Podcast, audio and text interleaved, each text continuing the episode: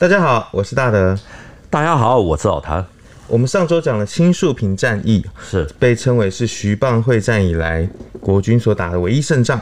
那令人好奇的是，当时局势如此险恶，对小诸葛白崇禧呢，却一直留在湖南。那老谭这集是否要来说横保战役了？我发现啊，那我会来看我们频道的朋友们 在留言的时候，很多都是在推崇白崇禧的一些他的军事能力啊，会给他很高的评价。对。我们这集播出的时间哈，刚好是二零二二年的中秋连假。一九四九年的中秋节是十月六日，白崇禧正在湖南，他要跟林彪对赌，两个人都在寻求主力决战。白崇禧他出动的主力是第七军，还有第四十八军啊等部队。林彪呢，他则是贯彻大迂回、大包围的战略意图，指挥四野五个军，还有二野的二个兵团啊，总共是五十四万人，分三路向白崇禧的部队进行包围。那个时候的报纸说，国军也就是桂军在湖南创造了第二次湘中大捷。意思就是第二次的青树平大捷，可是呢，被毛泽东称为中国境内第一个狡猾阴险的军阀。这个白崇禧呢，他过了将近两个月，反而在年底十二月四日飞离大陆，整个桂军全部覆没。国民政府那时候在报纸还有宣传说，白崇禧打了第二次的湘中大捷，没错。可是结果怎么会变成这样？两个月之后就飞离大陆。的确哦，很多人没办法去理解说为什么会如此的快速啊！意外造成这场恒宝战役的是四野第四十五军的军长丁盛，他有一个外号叫做丁大胆，他有一篇回忆文哦。估计大概是在开放改革之后写的啊。他提到桂林陆军学院的校长有一次跟他讲，有一次呢，美国的一个什么小组啊，跑到桂林陆军学院，就聊到说，为什么横保战役之后，白崇禧的几十万人怎么会一下子就没有了？意思是说，美国非常的不理解。刚刚老谭有提到四野的这个丁大胆、丁盛是。那他一定也有他当时这场战役的说法。恒宝战役呢，出现了罗盘将军的张干，对，然后还有好战分子钟伟、丁大胆、丁胜，再加上小诸葛白崇禧、常胜将军林彪，怎么看都像是武侠小说一样，每个人都还有称号，对，一下子就变得很精彩。那相信大家一定也是跟我一样很期待老谭怎么说这场中秋之战的过程。丁胜的看法，我们先卖一个关子，最后再说。那要在知道之前呢，得先了解一下整个大。大致的背景就是桂军第七军啊，他在桂系里面的地位，知道了第七军他的前世今生，再来看恒宝战役，也就会比较好了解一切。老谭想要卖关子哦，那没关系，我们就让他先保留一下。那我先来问，桂军这个第七军呢，是他们的主力部队，到底他的战力有多强？其实我们都很想要知道。八月十六日青树坪战役啊，白崇禧动用了张干第三兵团的第七军，还有第四十八军。至少三个师去包围四野，由钟伟率领的第四十九军一四六师打破了四野不可战胜的论调，所以这也让白崇禧呢，他增添了信心，认为说他有能力跟四野至少再打个一仗，而且呢，也因为打赢了青树坪战役，美国那个时候愿意支持白崇禧啊给予军援。那还有一个很重要的就是湖南的资源比较丰富啊，历史教训又是湘桂一体啊，有湖南才有广西，所以呢，他就下令说，暂时不要把部队撤到广西，先留在湖南衡阳啊。还有宝庆一带准备决战啊，或者说跟四野再打个一仗，然后再回广西。当然，就是以白崇禧他的聪明才智啊，他也知道说林彪的大军来势汹汹，所以他也做好了撤退的准备。所以我们知道白崇禧他果然是小诸葛哦，他就是两手策略运用的非常好。那老谭上一集有提到说第七军打了青树坪战役，不过呢，他打了这么漂亮的战役，中央日报的社论也还说白崇禧呢是因为改造了这支部队，是，但是他真的改造完之后又整个战力提升了吗？新桂系的第七军，他在北伐的时候被誉为干军，嗯，所以那个时候又被称为甘七军。是国军杂牌军中的王牌哦，是桂系的看家宝贝。在将近三十年的战争期间啊，桂军先后出了一级上将，我们知道有李宗仁，还有白崇禧，另外还有像黄绍竑啊、王旭初、林品仙、廖磊啊、夏威啊这些二级上将啊，大概也有八个人。所以他因为具备了一定的实力，经常与老蒋对抗，所以又有所谓的蒋桂之争。抗战的时候呢，桂系的实力他拓展到了安徽，由李品仙来主政。不过呢，重庆的国民政府啊，他与桂系的关系其实是非常的微妙。那个时候被委任为军事委员会啊。军阀执行总监的何成俊，在《何成俊将军战时日记》啊这本书里面，他有很多的地方提到的桂系的问题，有一些是比较限制级的。如果有兴趣的朋友，就自己找来看一看。总之呢，因为投鼠忌器的关系，就算是一九四四年的桂林快速陷落，还有就是桂林大火，国民政府也都没办法对那个时候桂系的失职将领做任何的惩处。所以这个蒋桂的矛盾哦，其实比想象中还要严。严重是，那老谭之后有机会，其实也可以来跟我们聊聊桂系的限制级话题。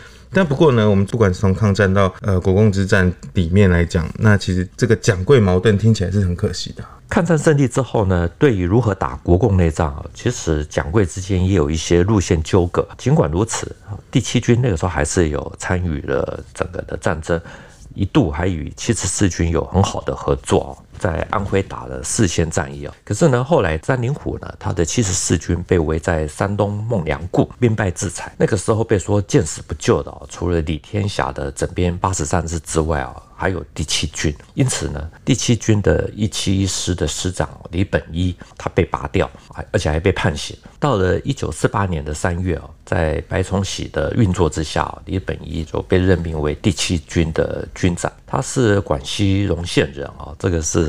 对桂系而言是一个非常重要的地方，而且是广西军校第一期啊。他真的是一名猛将。好，接着军长没多久，因为局势恶化，所以他就率领第七军从安徽退到了湖南。所以照这个时间推论下来，第七军就刚好参加了青树坪战役，是没有错。所以在青树坪战役结束之后一个月，解放军集中的所有的兵力，趁机要来围攻第七军。战役结束之后呢，回到桂林的李本一报纸有报道他的谈话，说恒宝战役呢歼灭了共军五万，第七军成功掩护友军撤退，而且还掩护了大批的物资从湖南运回广西。可是他也暗示了说，为了要运送物资，时间拖得很长，所以也蒙受了一些小损失。所以我们从报章杂志里面看到的这个李本英他自己说蒙受了一些小损失，是，所以他的背后一定还是有猫腻的。没有错，所以事实上呢，这场战役，第七军的副军长林云上，还有一七一师的师长、一七二师的师长等等，全部都被俘。只有李本一他带着一个团冲出了包围，回到广西。不过呢，白崇禧呢，他还是重用李本一，重建第七军。而且呢，还颁布了民众自卫组织办法。那个时候，白崇禧呢就号召说，广西要每村一兵一枪。而且白崇禧自己还带头响应，把自己私藏的十把手枪，每枪一百发子弹，全部都捐出来。之后呢，他又发表了告广西民众书啊，说广西有一千四百万人，以十分之一的壮丁来计算的话呢，至少有一百四十万的兵力可用。估计民间呢，现在至少有枪械二十万支。有枪的用枪，没有枪的呢，就用大刀啊、呃长矛啊，甚至于是手榴弹来协同国军啊，至少还可以阻击一下共军。是这样听起来就感觉像这几天这个曹新成的新闻哦啊，他的目标是 三百万，比白崇禧规划的还要再更大，不要过度联想啊。这部分有名嘴可以说轮不到我们来讲。总之呢，现在白崇禧呢，他做了最后的努力啊，可是已经时不我与。到了十一月三十日，第七军他的残部呢，在广西的博柏这个地方被整个歼灭。那李本一他化妆逃脱。那白崇禧呢，是在十二月的四日呢，就已经从广西飞到了海南岛。至于李本一呢，是在十二月十六日被俘。他是非常特殊的，就是极少数被俘之后还遭枪毙的国军将领。那我们刚刚先讲了一段有关李本一还有第七军的故事之后呢，再来说真正的恒宝战役，就会比较好理解。我们知道，在部队前面如果挂一个“刚”字哦，其实它就代表荣誉部队，然后它的战力一定非同小可。所以呢，这个桂系的第七军呢，它的战力一定也是不容忽视的。既然小诸葛白崇禧都已经亲自出动了，那我们令我们好奇的就是说，为什么林彪的四野还是可以这样击溃这个第七军？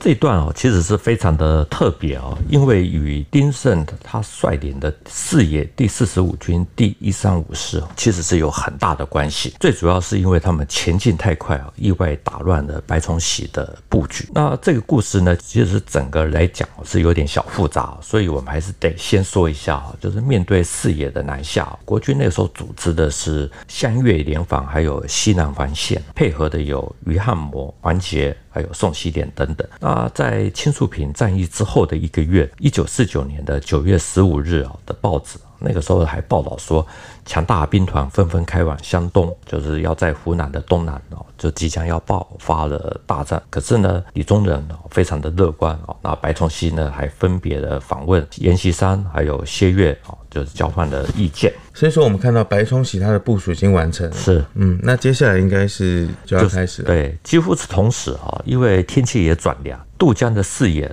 他的兵强马壮运动也告一段落，所以林彪开始要贯彻大迂回、大包抄，指挥四野的五个军，还有二野的两个兵团。就是五十四万人要分三批向白崇禧的部队啊展开围歼，其中他的左路呢是由第四兵团陈赓来指挥，就是直扑广东的北部，准备要切断白崇禧的。海上退路，再由广东呢，再进入广西。至于林彪要打白崇禧的正面部队是中路军，他们是停留在恒宝公路以北，因为那个时候他们留在那边待命，是因为要等右路军。那右路军他的目的呢，其实是要打桂西，也就是广西的西部，要来阻止白崇禧如果将来退回到广西以后，避免他进入到云贵高原。一直到了十月二日，中路军等到了西路军到了以后，他才开始正式的发动攻击。面对四野对恒宝的进攻，白崇禧他迅速调来他的主力第七军之外，调来四十八军、九十七军，还有四十六军。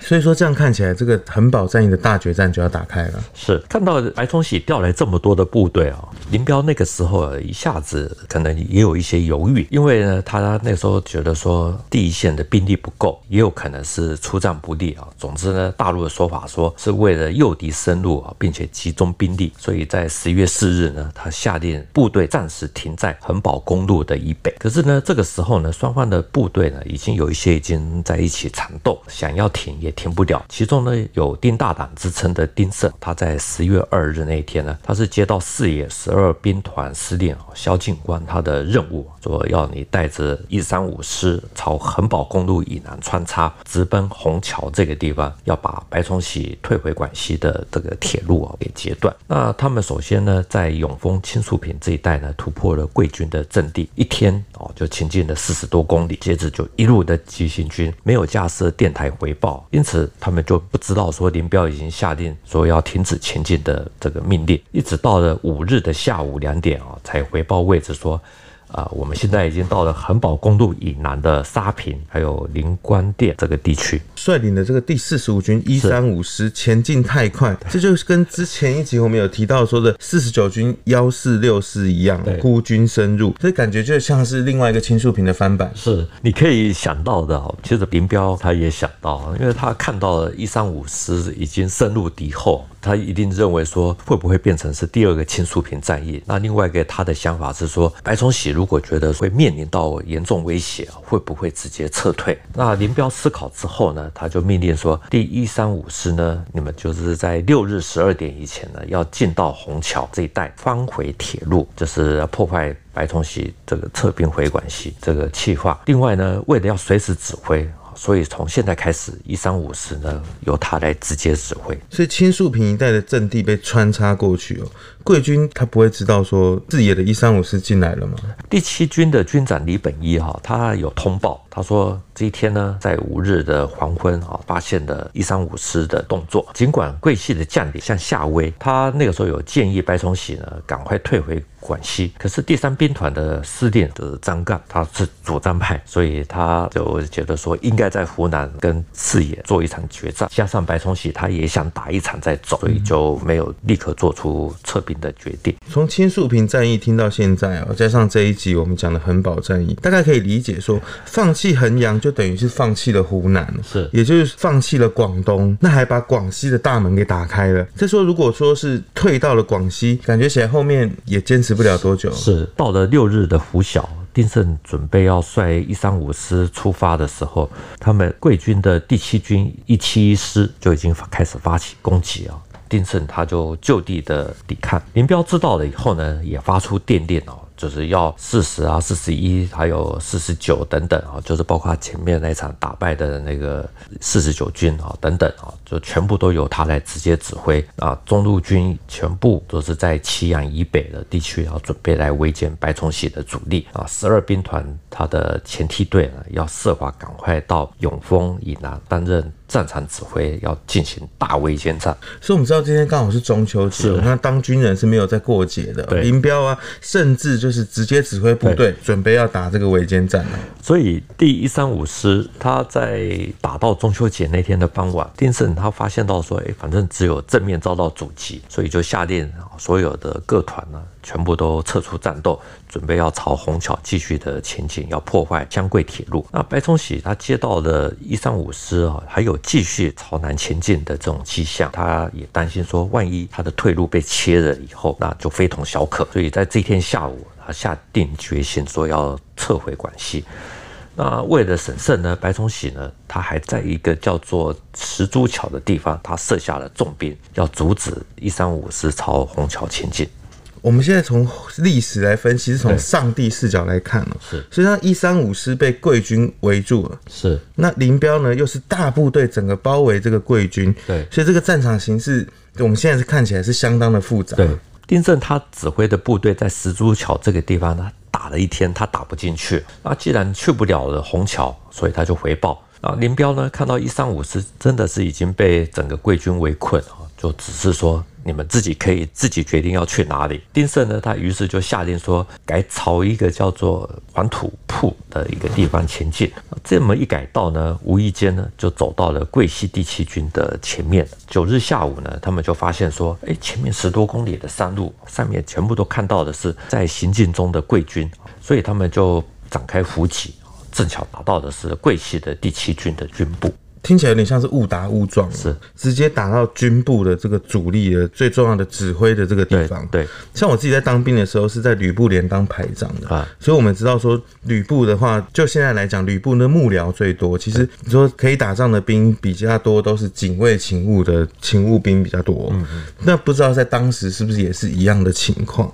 不过这样听起来，我们也蛮像是辽沈战役，廖耀湘他的兵团在黑山附近的这个胡家窝棚一带被。一锅端的情况，对，所以呢，接下来第七军的军部啊，意外被打掉之后呢，第七军的一七二师被歼灭。那这个时候，林彪的四野他的中路大军呢，全部都压过来，所以先后就消灭了第七军第四十八军，一共是四个师哦，号称歼灭的人数是四万七千人。几乎可以说，哈，丁盛他的一三五师因为插入了贵军的内部，搅乱了整个白崇禧他的整体的部署。那最重要的是，因为他腰斩了甘七军，所以使得贵军哦，就连带之后就全部都结束。军长李本一呢，在围击的时候，因为部队都散了，所以他就化妆跑了。那根据丁盛的说法，是因为他们那个时候部队里面没有广西人，他们都听不懂广西话，所以李本一就给他跑到了桥后来搭火车回到了桂林。恒宝战役结束，白崇禧他退回广西啊，国民政府呢也几乎在同一个时间放弃了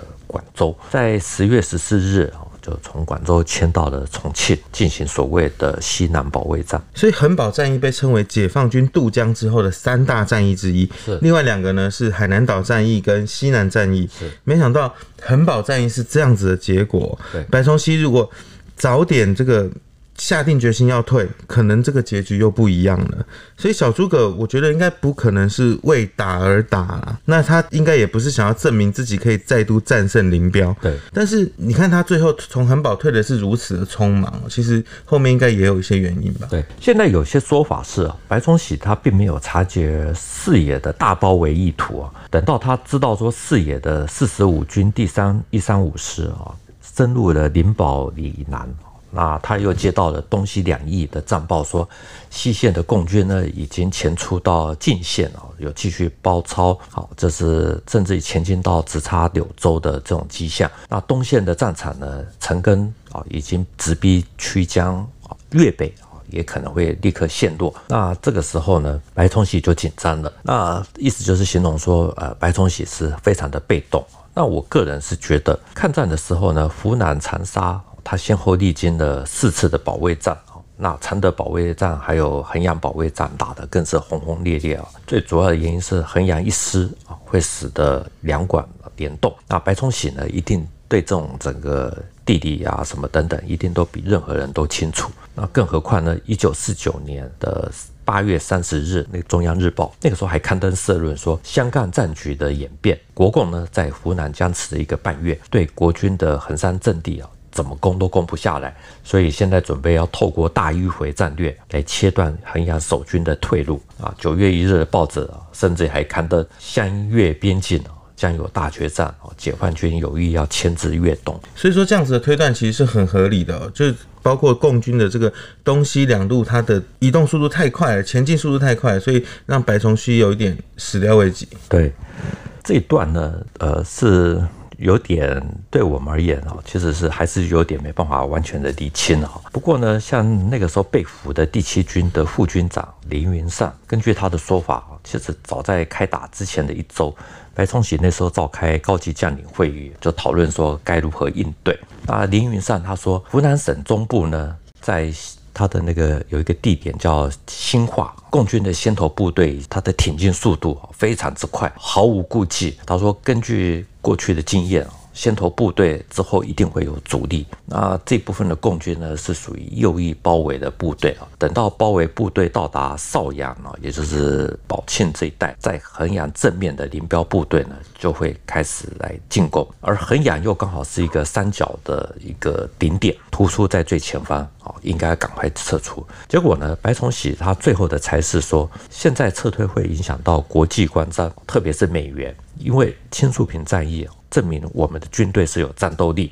那美国也看到了这一点，所以魏德迈告诉他可以迅速的提供四十个美械师的装备。那我们现在打算十五个给西北马家军啊，其他用来装备华中的部队。所以说，应该还是失去了最佳时机啊！第一时间没有撤，那后来就发现哎不对劲了，对，碰巧又遇到丁盛这种误打误撞的奇袭，对，所以最终导致了这样结果。对，因为。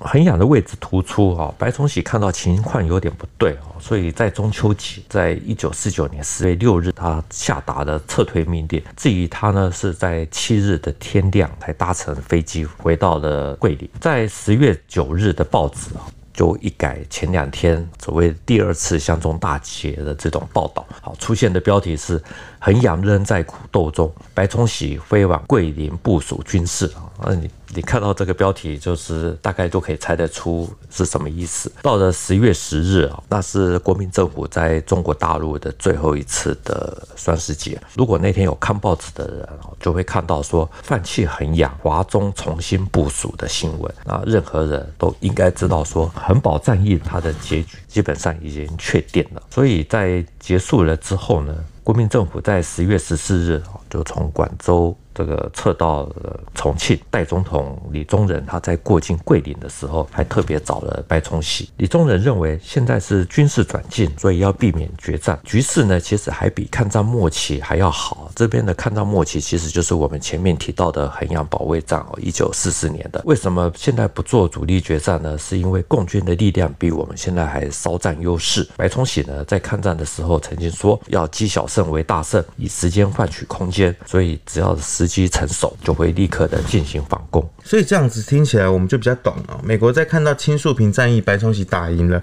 立刻准备提供军援。那看起来呢，还是得自助才会有人助。无论如何呢，我们也比较理解说，老谭前面一开始有卖一个关子，说这个连美国访问小组都很好奇，白崇禧为什么在衡宝战役之后再也没有打过一场像样的战争。是。那么现在呢，我们要请老谭帮我们公布这个第四野第四十五军军长丁大展丁盛。胜对这场战役的看法。丁胜他说：“哦，这个原因其实很简单，因为第七军呢被打掉了，而这支军队呢是白崇禧的脊梁骨。一个人不管你的四肢多么的发达，脑子怎么样子，只要你的脊梁骨断了，你就直不起来。那现在呢，既然没有第七军，白崇禧呢他空有其他的部队也没有用，因为都已经没办法再发起任何组织新的战役的可能。所以难怪老谭之前有提到，白崇禧回到广西之后，对，其实他还有二十多万的正规军哦，而且他还发起每村一兵一枪，然后还有发表告广西民众书，他要组织一百四十万的民兵。但是呢，这样加一加减一减，发现他突然就飞离大陆了。对，所以从丁胜的譬喻啊，你也可以知道，就是国军那个时候在大陆为什么会那么快输掉的原因。我们知道，因为蒋介石输掉的大陆，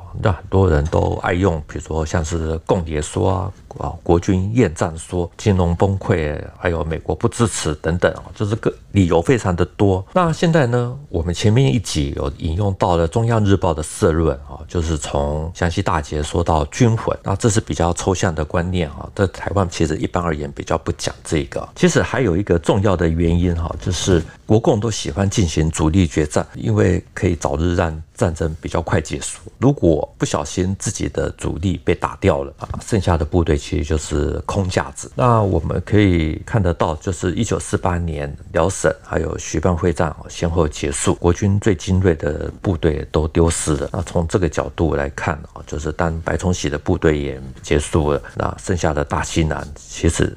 基本上就全部 game over，所以打掉主力呢，基本上就会控制战局，是，就有点像是现代战争里面斩首行动的这种概念。那这集老谭其实也有提到林彪的追击战是非常有名的，是，所以我们想要知道说他的这个林彪的追击战到底有什么厉害之处？其实解放军渡过长江哈，那个有关这方面的追歼战，我们以后有机会可以另外再讲，因为那个真的是可以独立成一个题目。那在恒保战役，林彪的追歼战，其实看起来。也很像过去的围点打援的翻版，比较着重的就是歼灭。对手的有生力量，那那个时候主要的要求是，只要凡是遇到敌人有一个团或一个师的兵力的时候，应该首先把对手的退路全部的切断哦。如果也就是围而不攻，等到友军到来以后呢，再进行一起配合攻击。另外一个要求是，凡是没有抓住敌人的部队，那就必须要去参加支援，已经包围敌人就是自己的部队，那或者说继续猛烈的追击，想办法就是要。要抓住一部分的敌人，那在真正的接触啊，如果按照丁大胆、丁胜的说法，就是要迅速的接近，勇猛的插入，这样子可以减少伤亡啊。因为当你插入敌军的序列的时候，自己也会乱乱掉，那就要各自为战。老谭前两集有讲了海南岛战役，薛岳的这个海南防卫总部有曾经发过新闻说，这是四野渡江以来遇到最大的挫败。是很显然哦，所有那时候的国军都以打赢林彪为一个